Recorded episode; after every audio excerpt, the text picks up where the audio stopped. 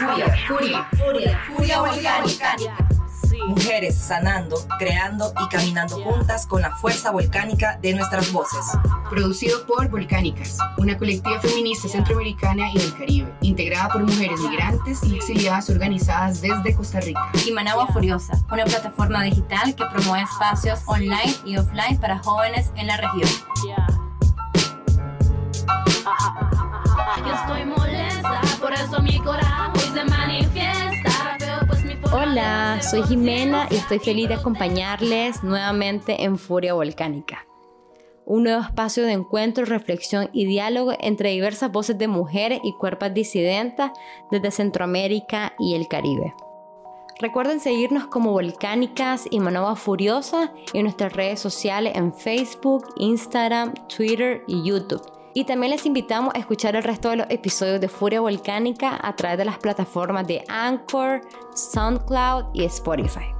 Y tal como lo conversamos en la primera parte de este episodio, en esta actual crisis sanitaria mundial, las mujeres, las niñas y las adolescentes seguimos siendo las más vulnerables y las que estamos siendo altamente afectadas por las desigualdades e injusticias sistemáticas que recaen sobre nosotras. Y en estos cinco meses, eh, gran parte de los gobiernos centroamericanos, incluyendo Costa Rica, han implementado medidas urgentes para eh, mitigar el contagio del coronavirus, ¿no?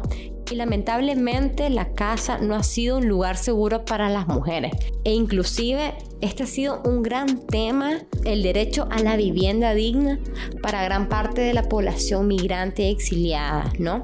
Y sin duda estas medidas han intensificado los riesgos a los cuales nos enfrentamos todas las mujeres, como la violencia intrafamiliar, la violencia sexual, la violencia económica y la violencia transfronteriza, tal como lo hemos estado viendo en esta última semana cientos de personas, cientos de familias, cientos de mujeres intentando retornar a Nicaragua porque cada vez en Costa Rica se cierran las oportunidades laborales para sobrevivir.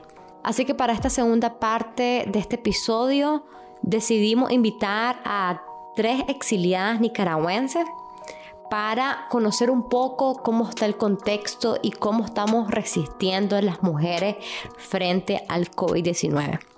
Furia, furia, furia, furia volcánica. Así que para continuar profundizando en este tema, nos acompañan nuestras poderosas invitadas. Em, por acá tenemos a Alejandra, ella es granadina, abogada, exiliada política en Costa Rica desde el año 2018. Ha trabajado en distintos espacios de acompañamiento hacia la población migrante y solicitante de refugio en Costa Rica. Y también integrante de la colectiva feminista Volcánicas. Bienvenida, Ale. Eh, ¿Qué tal? ¿Cómo están? es un gusto estar dentro de este espacio. Eh, encantada de participar con, con todas ustedes de, sobre este tema tan importante en este momento. Gracias, Ale. También nos acompaña Nuri Sequeira, originaria de Río San Juan, también es integrante del movimiento campesino de Nicaragua y también exiliada en Costa Rica desde el año 2018. Bienvenida, Nuris. ¿Cómo estás? Bien, gracias por estar participando en este espacio y, por darme la oportunidad de, estar aquí también, escuchándola. El gusto es nuestro, Nuris. Y también acompaña Arlen García, originaria de Managua, estudiante de ciencias políticas, activista estudiantil, feminista, exiliada política en Costa Rica desde el año 2018 e integrante de la colectiva Volcánica. Bienvenida, Arlen. Hola, Jime. Hola, muchachas. Pues aquí agradecida por la invitación, eh, esperando pues eh, ser de mucha utilidad para las personas que vayan a escuchar este podcast, este episodio y llevar eh, esta información que para muchos es desconocida, pero para nosotros es una, es una vivencia eh, diaria. Sí, es por eso que quisimos invitarlas para profundizar en este tema que nos ha pasado por el cuerpo en todos estos cinco meses. Sí, un hecho de que esta situación nos ha movido, nos pasa por el cuerpo de formas que nunca lo habíamos vivido porque nunca estuvimos preparados, preparadas para esta situación. Y en estos cinco meses hemos visto eh, dinámica entre las medidas sanitarias que, que han impuesto, por ejemplo, el gobierno de Costa Rica recuerdo que desde el mes de marzo comunicaron de que iban a abrir su, su centro eh, de salud, EVAIS y hospitales a población extranjera, incluyendo la nicaragüense, para atenderla gratuitamente, lo que es un logro, por así decirlo, bueno, un derecho humano, comenzando desde ahí, pero es como un, eso fue como un gesto que siento yo que a muchos les incomoda, pero también ha sido como una oportunidad porque, bueno, sabemos de que siendo exiliadas y eh, solicitantes de refugio en Costa Rica no es tan fácil acceder a la salud, a pesar de que sea un derecho humano. Me gustaría conocer, chicas, em, qué ha generado el accionar y las medidas que ha tomado, por ejemplo, el gobierno de Costa Rica y también de Nicaragua frente al COVID-19. Nuris, ¿nos quisieras compartir un poco? Pues fíjate que eh, con las medidas costarricenses, pues no las he mirado tan mal. Eh, y pues la población bastante se está cuidando y tenemos que ser responsables nosotros en cuidarnos. El gobierno de Costa Rica ha sido responsable eh, con las medidas. Ya desde que inició el primer caso, ellos tomaron eh, acciones en el asunto, mientras que Nicaragua no, no lo hizo en ningún momento. Más bien nosotros, bueno, yo lo que hacía era darle recomendaciones a mis amigos, familiares, eh, en Nicaragua darle las recomendaciones de aquí de Costa Rica para Nicaragua, porque en Nicaragua pues ya sabemos que el gobierno es un irresponsable y entonces nos tocaba a nosotros pues este, mandar pequeños mensajes allá para que la población se cuidara pues y nuestras familias entonces y también el otro tema pues en cuanto a los EVAIS, a los hospitales pues fue, fue una buena noticia también porque yo en eso pensé pues de que, si nos enfermábamos cualquiera de, nosotros solicitantes de refugio, pues que, lo peligroso era que no nos atendieran, pero el gobierno pues dijo que iban a atenderlos a todos. Pero también ahora está el otro tema de que están diciendo que, está colapsado este, el sistema de salud, entonces también es preocupante y eso eh, siento que me anima y nos debería de animar a cuidarnos porque si enfermamos y tal vez están colapsados los sistemas de salud, entonces vamos a tener más riesgo en morir y ser responsables. Pienso que eso es lo más importante. Importante lo que decís, Nuri, sobre todo eh, este rol que también te ha tocado de eh, ayudar a la distancia desde la virtualidad a nuestra familia y asesorarlas desde el inicio, ¿verdad? Con las medidas de Costa Rica que incluso fueron un referente en su momento en Latinoamérica de ser un país que estaba manejando eh, un poco mejor esta situación, ¿verdad? De crisis sanitaria y crisis humanitaria. En tu caso, Arlen, ¿qué te ha generado todo este accionar y todas estas medidas desde Costa Rica y viéndolo desde largo en Nicaragua? Contanos. Lastimosamente en el país la gente eh, al inicio tuvo un gran problema, después de eso pues eh, pudimos ver cómo el discurso de Daniel Ortega pudo cambiar. Eh, ahora hasta lo vemos con mascarilla, cuidándose y etcétera. entonces creo que la gente ha tomado la iniciativa. Creo que ellos mismos han estado cuidándose por sí solos. nosotros podemos ver a través de redes sociales cómo hay negocios que han cerrado desgraciadamente porque sabemos que afecta a la economía de Nicaragua y la economía de las familias nicaragüenses, pero también vemos que es una manera que hace la población eh, para cuidarse entre ellos mismos, ya que el gobierno no implementa medidas, no implementa cuarentena, no implementa ninguna de las normas que debería implementar. Ni siquiera tenemos, como decía eh, Nuri, un número exacto de la cantidad de contagiados, de la cantidad de muertos de la cantidad de personas que hay eh, dentro del cuidado intensivo. Entonces la población nicaragüense siempre ha sido una población eh, así eh, y pues creo que han tomado mucha la iniciativa y eso ha servido de muchísimo para evitar la propagación del virus en Nicaragua. Sobre eso que mencionas, Arlen, recuerdo que hace un par de semanas atrás también vimos la noticia de eh, en la zona fronteriza norte de Costa Rica con Nicaragua, que también varias poblaciones nicaragüenses por miedo, eh, también han decidido no ir a los centros de salud por un tema de violencia institucional, por un tema de xenofobia, ¿verdad? Alejandra, contanos vos tu eh, vivencia, cómo, contanos Alejandra, em, cómo has considerado el accionar y las medidas que ha tomado tanto el gobierno de Costa Rica como el de Nicaragua. Es lamentable que a estas alturas pues todavía Nicaragua no tengamos, ¿verdad?, información de lo que está pasando con, toda esta situación del coronavirus. Eh, es de esperarse también porque pues el gobierno de Nicaragua no nunca ha, dado respuesta, o sea, nunca ha dado respuesta en el sentido de que no se preocupan, no están obligados y no les interesa eh, el bien común de la población, porque un claro ejemplo fue lo que sucedió fue 15 días, que, que, lo que pasó en la, en la frontera Costa Rica con Nicaragua. Un claro ejemplo ahí de, lo que es el gobierno de Nicaragua, de lo que es la dictadura en Nicaragua. Mirábamos que en los, en los videos transmitidos, mirábamos que la mercancía, toda la parte de, de exportación e importación pasaba sin ningún problema y la parte donde estaba la población, donde estaban las personas. Eh, entonces ahí está un claro ejemplo de lo que es, de lo que es la dictadura en Nicaragua. Con respecto a Costa Rica, las medidas impuestas en relación al control migratorio es desafiante, porque han habido problemas eh, innumerables con respecto al respeto de los derechos de las personas migrantes. Y hay un desconocimiento, hay un desconocimiento en la parte de salud, en la parte de las instituciones, hablemos IMAS, los bancos.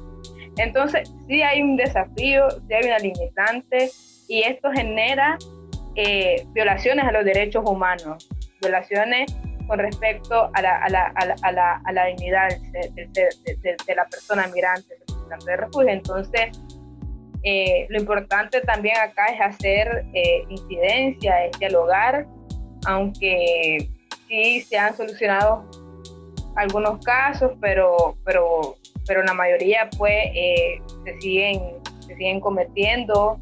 Han habido deportaciones a solicitantes de refugio eh, por ser solicitantes de refugio y estar en una zona meramente fronteriza, entonces hay inseguridad te genera inseguridad eh, con respecto a toda esta situación.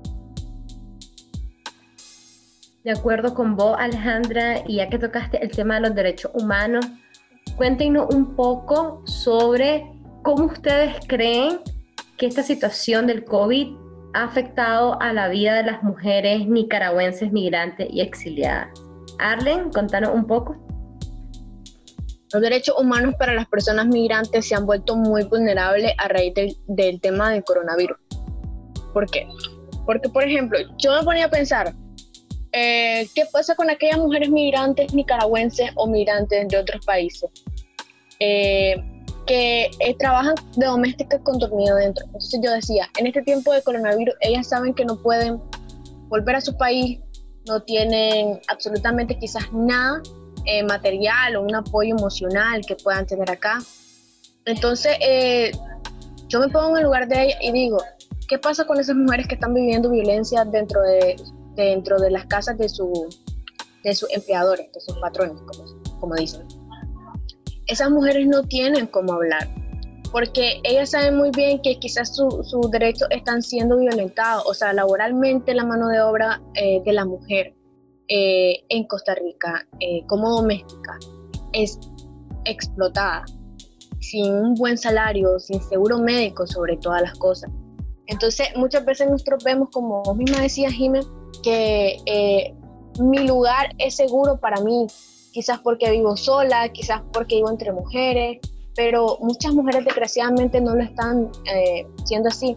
Eh, supe el caso ayer inclusive eh, de una amiga eh, con su hija, que me dolió mucho, en, en, lo personal me dolió muchísimo porque es una gran amiga mía Entonces ella me decía que donde ella está viviendo, eh, ella alquila. Entonces una vez llegó con su hija del trabajo y la persona eh, que la alquila eh, es costarricense y entonces le, le echó cloro en su ropa y en sus piernas y les dijo que cada vez que salieran que por favor y regresaran que se quitaran esa ropa y la quemaran porque estas muchachas estaban yendo a la frontera a dejar comida a las personas nicaragüenses que están allá.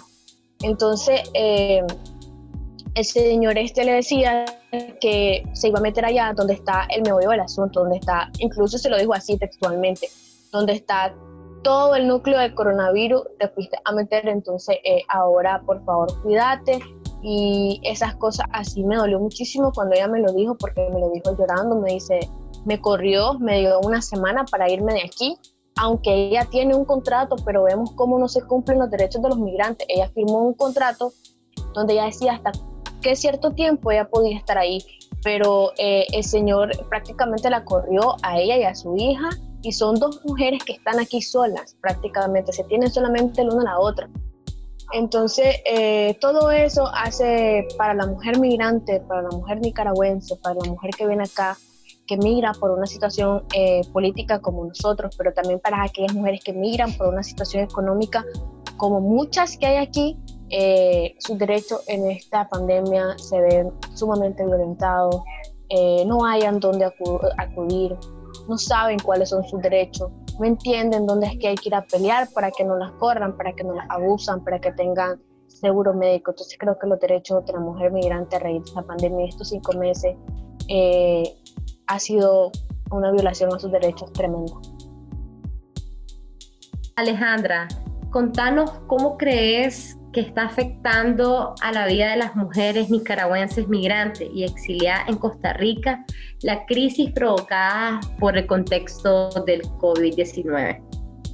Bueno, Jimé, está la precarización y explotación laboral, está en la parte personal, eh, emocional, perdón, el rechazo el hecho de ser migrante migrantes, mujeres migrantes, y entonces el estado psicoemocional está siendo muy, muy, muy afectado. Y bueno, hay un reto ahí, ¿verdad? Tanto la población general como en la parte institucional, porque no lo ven como un tema prioritario a trabajar, no, no ven dentro de la de, la, de las partes prioritarias el tema psicoemocional de la población en general y especialmente de la población migrante. También en, el, la parte de la incrementación de la violencia, que esto obliga a las mujeres a vivir, ¿verdad?, con sus abusadores o potenciales abusadores. Entonces la violencia va incrementando. También por la parte migratoria, porque hay algunas que no tienen documentos, no tienen una regularización. Entonces, para muchas mujeres migrantes que no tienen tampoco redes de contacto, redes de apoyo, la parte de la reclusión con sus agresores y también, o sea, no solo con sus agresores, eh, también en la, parte eh, social es un peligro latente. Pues eh, muchas mujeres no pueden acceder a materiales de protección como su mascarilla, como es alcohol, así como esa propensión de vivir en condiciones de hacinamiento, a las mujeres menos preparadas para enfrentar este virus. Contanos, Alejandra, ¿cuáles consideras que son esos principales desafíos que nos enfrentamos como mujeres nicaragüenses, migrantes y exiliadas frente al coronavirus desde Costa Rica? Bueno, eh, una, uno de los principales desafíos acá es, no saber qué hacer luego de tener un trabajo que eh, que te generó, ¿verdad?, de alguna forma estabilidad eh, económica. Y creo que la parte laboral y la parte emocional en estos momentos ha, ha sido uno de los principales desafíos. Eh, el silencio latente, el silencio que, que nos obliga a, a seguir diciendo siempre sí señor o sí señora, eh, pero detrás de ello, de, de, ello hay una explotación, tanto laboral, hay violencia eh, intrafamiliar. Y creo que, que, los principales desafíos van ligados a la parte laboral, a la parte de la violencia y también a la parte institucional de la respuesta institucional ante, ante la violencia y ante los procesos migratorios. Nuri, desde tu contexto, ¿cuáles sentís que son esos desafíos como mujeres migrantes y exiliadas?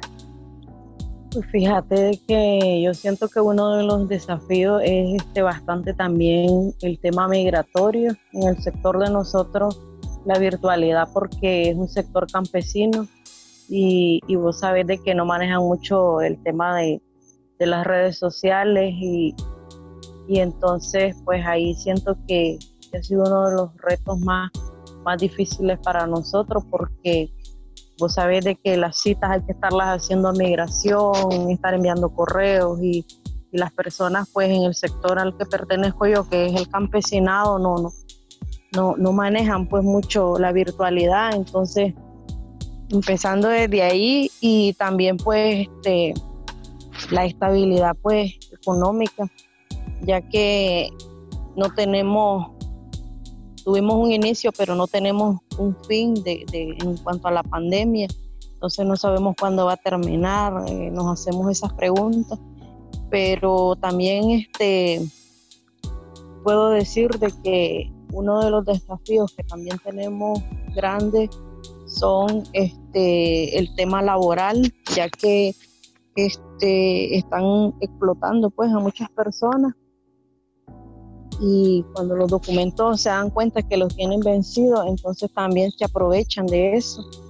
Tal vez si a las personas les pagaban 200 mil mensuales, están pagando la mitad, 100 mil, entonces todo esto pues viene afectándonos.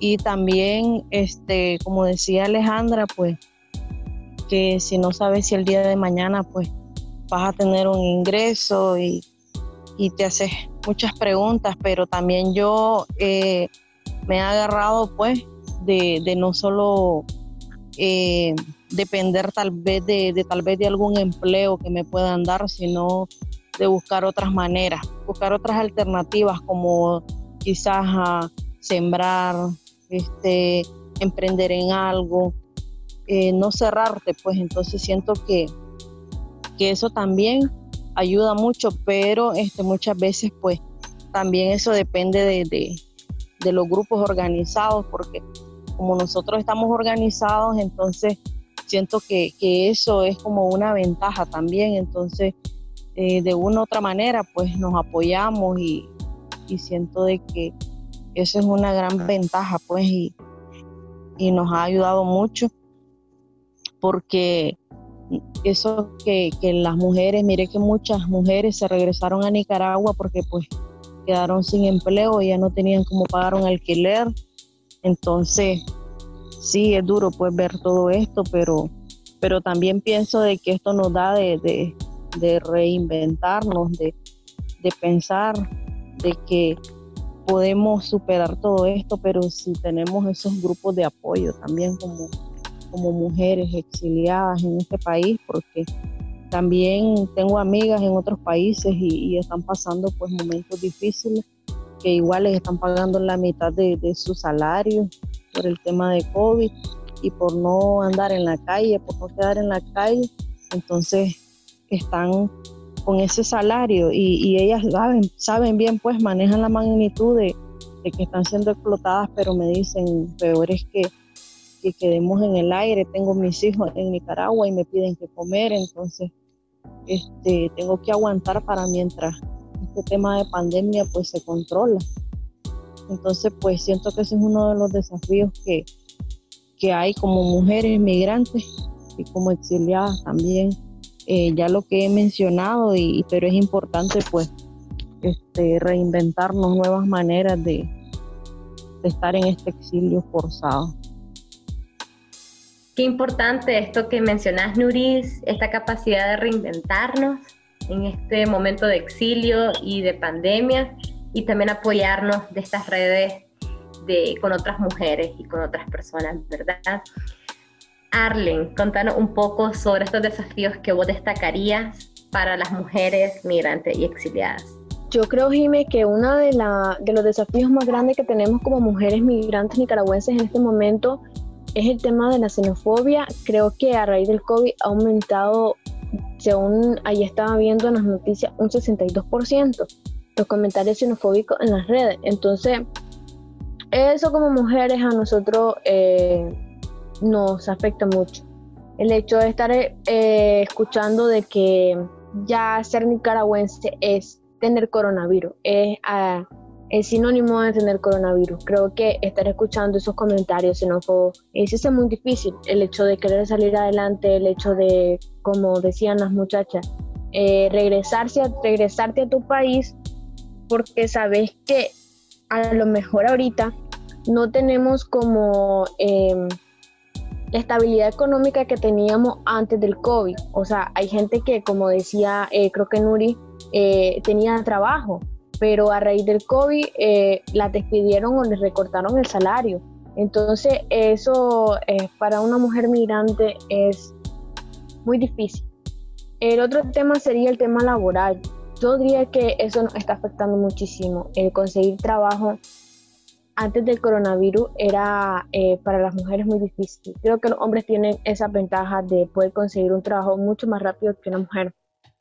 Aquí eh, siempre que se busca un trabajo eh, es como personas que ayuden en las tareas domésticas o mesera y son trabajos que son sumamente explotados laboralmente. Vemos como muchachas pasan prácticamente todo el día de pies o toda la noche de pies sin la ergonomía que, tuviera que ver en un trabajo o porque sos doméstica y estás con dormida adentro, entonces te recortan el salario porque usas agua, usas luz, usas baño y te dan comida. Entonces, eh, todo eso antes del coronavirus y ahora después del coronavirus eh, es peor todavía porque no tenés eh, las garantías, no tenés un seguro médico, que te diga que si vos te enfermas, eh, vos podés ir, o si te pasa algo, eh, puedes ir al hospital, porque la mayoría de personas migrantes que trabajan así, la mayoría de mujeres no tienen un seguro médico, porque los patrones no lo dan, no acostumbran a darlo. Entonces, eh, yo pienso que ese tema es sumamente importante. Las redes de apoyo en esta pandemia han servido de mucho el hecho de que, bueno, yo tengo y vos no tenés, entonces yo te doy de lo que, de lo que yo tengo. Gracias, chicas. Definitivamente, como mujeres migrantes y exiliadas, tenemos no solamente reto a nuestros derechos sociales, sino que también nos enfrentamos a desafíos dentro de hasta los mismos trabajos de cuidado que no son eh, respetados ni, ni reconocidos dentro de nuestros mismos hogares, ¿no? Para todas las mujeres que nos escuchan, ¿con qué mensaje les gustaría cerrar? Alejandra. Yo les invito a perder ese miedo de pedir apoyo, que otras personas nos escuchen y escuchar a las otras personas. Es importante el diálogo, es importante platicar con la familia. Para mí que lo más importante es tener esas redes de apoyo y, tener la confianza, pues, y, buscarlas también. Si, no, si hay mujeres, pues, que no las, no las tienen, pues buscar esos grupos de apoyo también para cualquier emergencia, para cualquier situación que estén pasando. Siento que esto es uno de los aspectos más importantes que debemos de tener porque Imagínate a una mujer sola en un país eh, extraño, con las personas igual extrañas. Entonces, ¿cómo podría sentirse? Pues entrar en desesperación y a veces no necesitas tal vez ayuda económica, sino que necesitas ayuda emocional. Entonces, necesita esa persona tal vez, tal vez hablar sobre alguna situación que esté pasando, que esté viviendo. Entonces, eso es lo más importante y ya como les decía, pues también este, replantearnos como como mujeres en este país de la manera de sobrevivir. Entre todas, pues nos apoyemos de una u otra manera y, y, no tengamos pues esos límites de ponernos eh, barreras entre nosotras las mujeres, sino que estar siempre abiertas a, a cualquier ayuda que, que necesitemos nosotros y ellas necesiten también, porque ya vemos de que, como les decía, de una u otra manera, pues tenemos que acuerparnos, ya que somos una población también muchas veces vulnerable. Arlen. Bueno, Jime, eh, yo antes que nada quería agradecer a todas esas personas que nos están escuchando, que se toman el tiempo para escuchar eh, cada eh, episodio del podcast. El mensaje que yo le daría a aquellas personas que nos están escuchando, primero sería que nos informemos bien. aquellas mujeres que están en este momento quizás siendo víctimas de alguna violencia dentro de su hogar y que no lo pueden decir, que sepan que no están solas, que aquí estamos con ellas, de todas esas mujeres que a raíz del COVID están siendo violentadas dentro de su mismo hogar y agradecer pues a vos por invitarnos a este espacio. Muchísimas gracias Alejandra, Nuris y Arlen por haberse abierto a compartir sus sentires, su vivencia y su y sus demandas frente a esta crisis sanitaria y también humanitaria a la cual nos estamos enfrentando. Lo importante aquí es llevarnos todo esto que nos contaron, que nos compartieron, y es la importancia de las redes de apoyo, la importancia de reinventarnos, la importancia de comunicarnos y perder el miedo a eh, vulnerabilizarnos, ¿verdad? Que creo que también un tema que ha estado presente en todos estos meses a nivel personal y a nivel colectivo. Muchísimas gracias por estar aquí en Furia Volcánica. Muchas gracias, Jimena. Eh, por permitirme estar en este espacio y también a las muchachas por compartir sus experiencias. Fue muy poderoso, muy grandioso estar acá. Eh, le mando un fuerte abrazo. Acá estamos en, comunicación. Eh, nada, pues, salud. Muchas gracias, pues, por estar en este espacio. Eh, gracias, Jimena, pues, por haber tenido la oportunidad de, escucharnos también y a todas pues, ya que hemos hablado desde nuestras propias experiencias y, gracias. Arlen. No, pues nada más eh, agradecer por habernos escuchado y a vos y al resto de personas que nos van a escuchar y que sepan que, que pues que aquí seguimos. Y aquí seguimos y acá seguimos resistiendo desde el exilio. Muchas gracias a todos, a todos y a todas las que nos acompañaron hasta el final de este episodio. Furia, furia, furia, furia volcánica. Y para finalizar este episodio les compartimos la canción Nadie es ilegal, interpretada por la costarricense, la voz nativa, quien estaba comprometida desde sus inicios con la lucha por los derechos de la población migrante. Nos vemos en un próximo episodio de Furia Volcánica.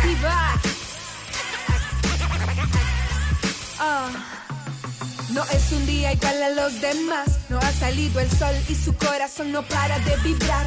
Toma una decisión, no por gusto, sino por necesidad. Emprender un largo viaje hacia la soledad, la voluntad, la atraviesa su familia y sus hijos, razón por la cual emprende este acertijo, dejar su país para tocarle la puerta al vecino y que el destino ponga trabajo en su camino. Se despide de su vida, no sabe por cuánto tiempo. Todo listo en la frontera, brinca el procedimiento que han impuesto para decidir lo que es tuyo que es nuestro.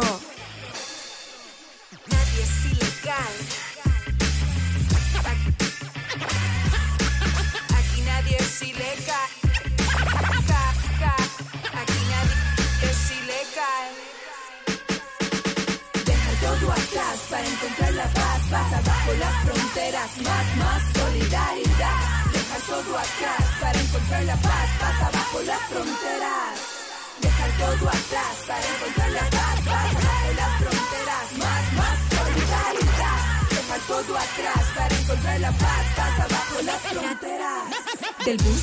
La última parada a su alrededor observa luces de madrugada. Un hotel lo anuncia un cartel luminoso. Una larga noche entre el miedo y el reposo de una ciudad desconocida en su corazón. La esperanza está expandida. Al salir el sol será el primer día una nueva lucha. Racha de violencia lleva en su espalda valiente, fuerte. Refleja su mirada sangre caliente, centroamericana. Bienvenida, hermana, la tierra no es de nadie. Bienvenido, hermano, caminemos de la mano. Aquí nadie es ilegal. Aquí, nadie es ilegal.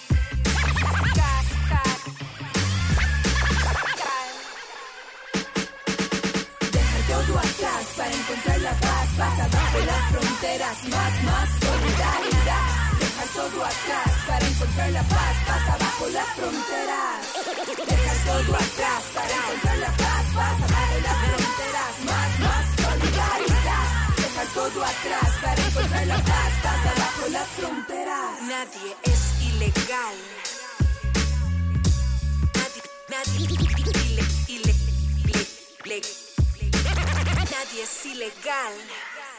El arroz viene de China, fina, la pizza italiana. Tu dios es judío, mi música es negra, mexicana, la novela de la suegra. Los números árabes, la democracia griega. Las cosas traspasan las fronteras, los humanos estancados en trincheras mentales. Prisioneros de territorios banales. Hace rato que somos lo mismo, dando vueltas en un mismo abismo. Nadie es ilegal. Muy molesta, defiendo a mis hermanas y esta es mi protesta. Estoy molesta. Ya, sí. 2017. Furia Volcánica es una producción de Managua Furiosa y Colectiva Volcánicas, con el apoyo de Prince Klaus Funds. Por eso mi coraje hoy se manifiesta. Veo pues mi forma de hacer conciencia y protesta. Furia Volcánica, sanando juntas.